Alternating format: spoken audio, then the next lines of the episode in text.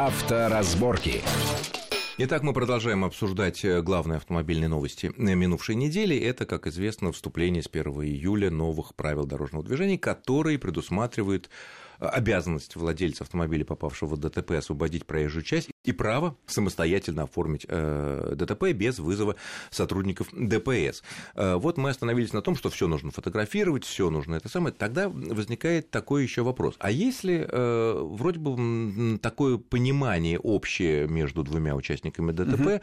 относительно того, что ну ладно, маленькая царапина, бог с ним, там, ладно, поехали, не будем ничего оформлять, не будем. Вот как здесь поступить? Нет ли опасности, что пожали друг другу есть, руку, уехали, есть. а потом тебя вызывают, поступило заявление от гражданина такого-то, который сказал, что Совершенно вы на него наехали, верно, да. и вот большая у него там поломка, а вы еще и скрылись с места ДТП, за что по-прежнему у нас э, возможно изъятие прав. Конечно. А, значит, к сожалению, а может быть и к счастью, даже не знаю, как здесь точно выразиться, такая опасность есть. А поэтому а, давайте не будем здесь так сказать, вспоминать какие-то школьные пионерские принципы.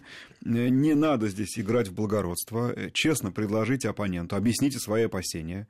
Уверен, что он с вами согласится и признается, что, в общем-то, ты знаешь, и я тоже побаиваюсь. Обменяйтесь расписками. Расписками. Очень простая форма. На любом листе бумаги. Так. Ручкой пишете, я такой-то, такой-то, с таким-то, таким-то, совершил Номером ДТП, там, да, да, так. естественно, номера, перепишите. А но... может быть, не называем ДТП, чтобы юридически нас это самое было, произошел значит, контакт с автомобилем? Значит, можно даже этого не писать, можно писать, я такой-то, такой-то, не имею претензий к такому-то, такому-то. И ровно такую же бумагу пишет он вам, после чего вы ими обмениваетесь и разъезжаетесь. Не имею претензий по поводу ситуации, сложившейся. Ну, конечно, да. Такого-то да, час, да, такого-то да. числа на такой-то улице у дома номер такого-то, Совершенно чтобы да, да, сузить, да, да. да? И, в принципе, при каких-то судебных или досудебных разбирательствах с органами такая бумага в чем то может помочь. Сто процентов может помочь. А я вам я не открою никакой тайны, когда скажу, что э, большое количество дел по ДТП, э, когда их оформляют, ну, то есть, да, буквально до там состояния 30 июня заканчивалось именно так, а просто это бумаги, эти бумаги оставались э, у, в группе расследований у офицера ГАИ, у офицера милиции. А, потому что, да, если никаких претензий нет, и, а все-таки, да, милиция или была рядом, или еще что-то, ну, по каким-то причинам.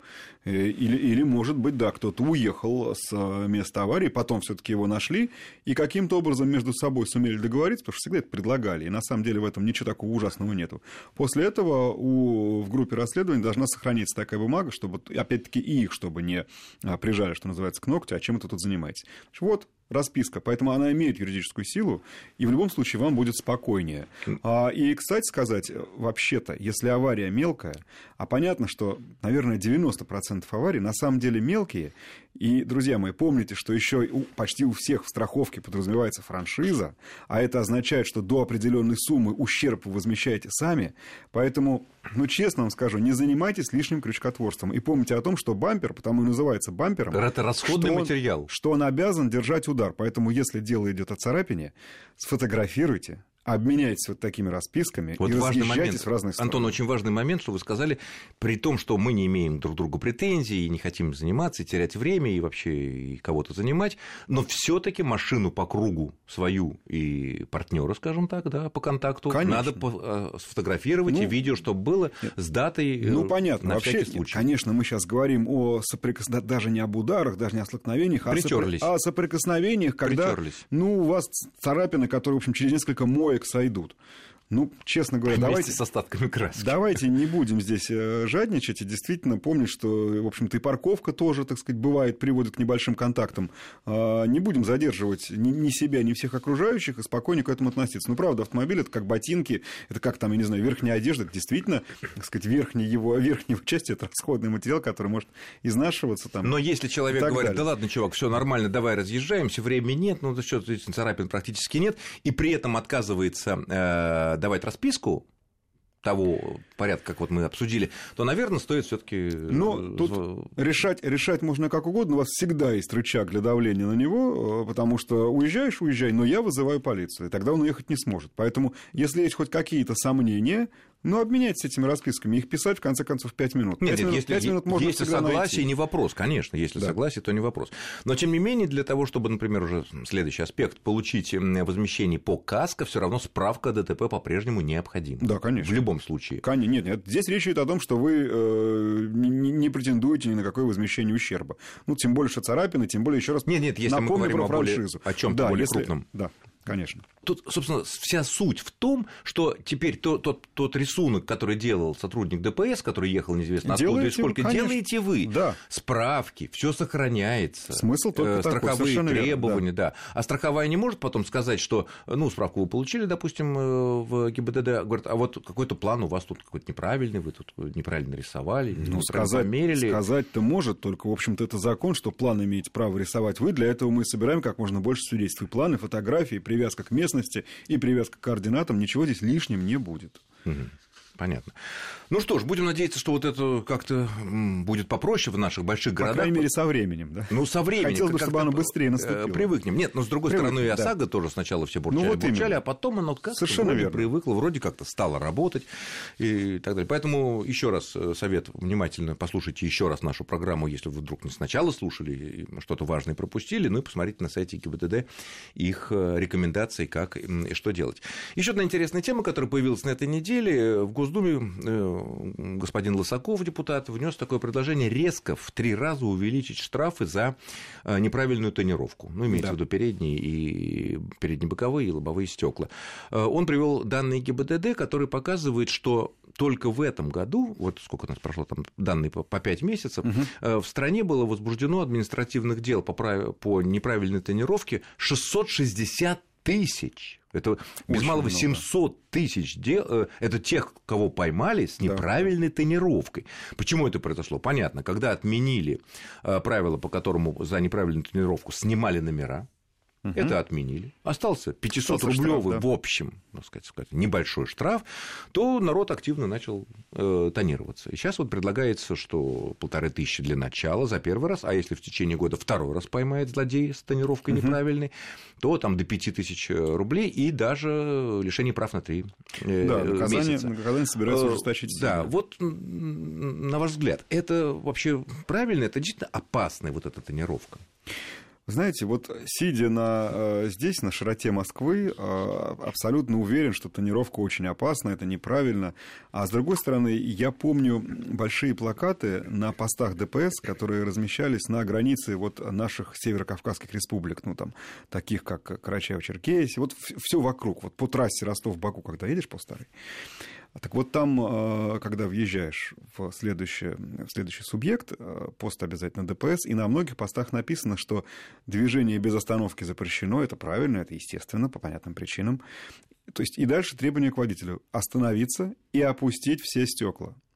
Знаете почему? Потому что там стекла тонируют в глухую, по кругу, а, Поскольку я там лет, э, ехал летом, я, в общем, был согласен, что это, наверное, вариант. Потому что, ну, Из-за честно жары? говоря, да, при той погоде запрещать тонировку, при том, что я очень плохо отношусь к тонированным машинам, мне они кажутся очень неправильными. Но а какой вариант-то? Ну, с другой стороны, надо понимать, что все-таки время идет вперед.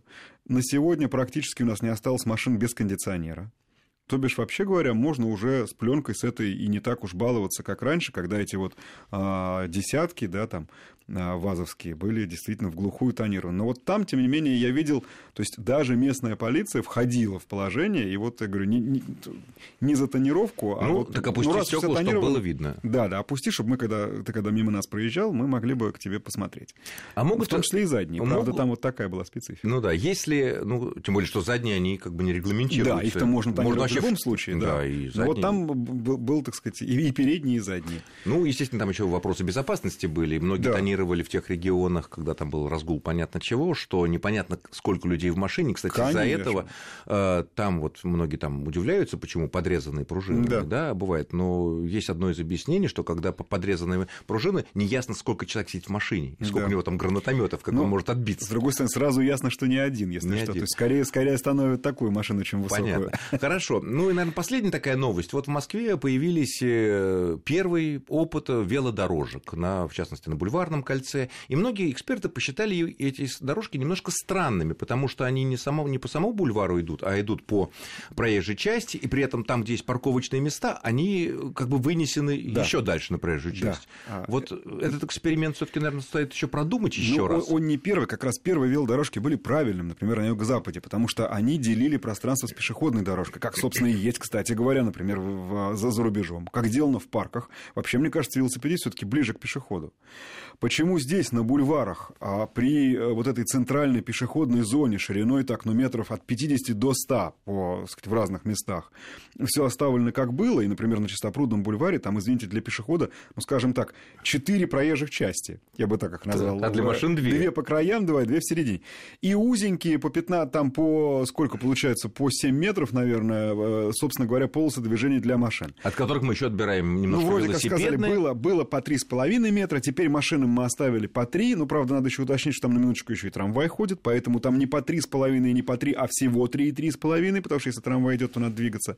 Велосипедом отвели крайний метр между э, бордюром, между тротуаром и вот, собственно говоря, проезжей частью. еще, может быть, даже и опасно. Теперь представим себе, что машина паркуется. Во-первых, она вынуждена засовывать то нос, то корму для того, чтобы встать ровно на велосипедную дорожку. Угу. И после этого, невзирая на то, что висят предупреждения, пассажир распахивает дверь. Понятно. Прямо вот непосредственно пассажир, он под, не носом, водитель. под носом у велосипедиста. Поэтому, честно говоря, Надо мне кажется, что в данном случае я уж молчу о том, что на минутку центр не самый... у нас уже время да. заканчивается. Да, будем общем, надеяться, имеет что смысл подумать. есть опыт да. позитивный. В Москве вот эти дорожки на На окраинах. Ну, конечно. На окраинах и желательно без зимы еще. Нет, а, ну и замечательные по бульварам, там действительно огромное количество посередине. Да. Я думаю, что все это исправится, потому что...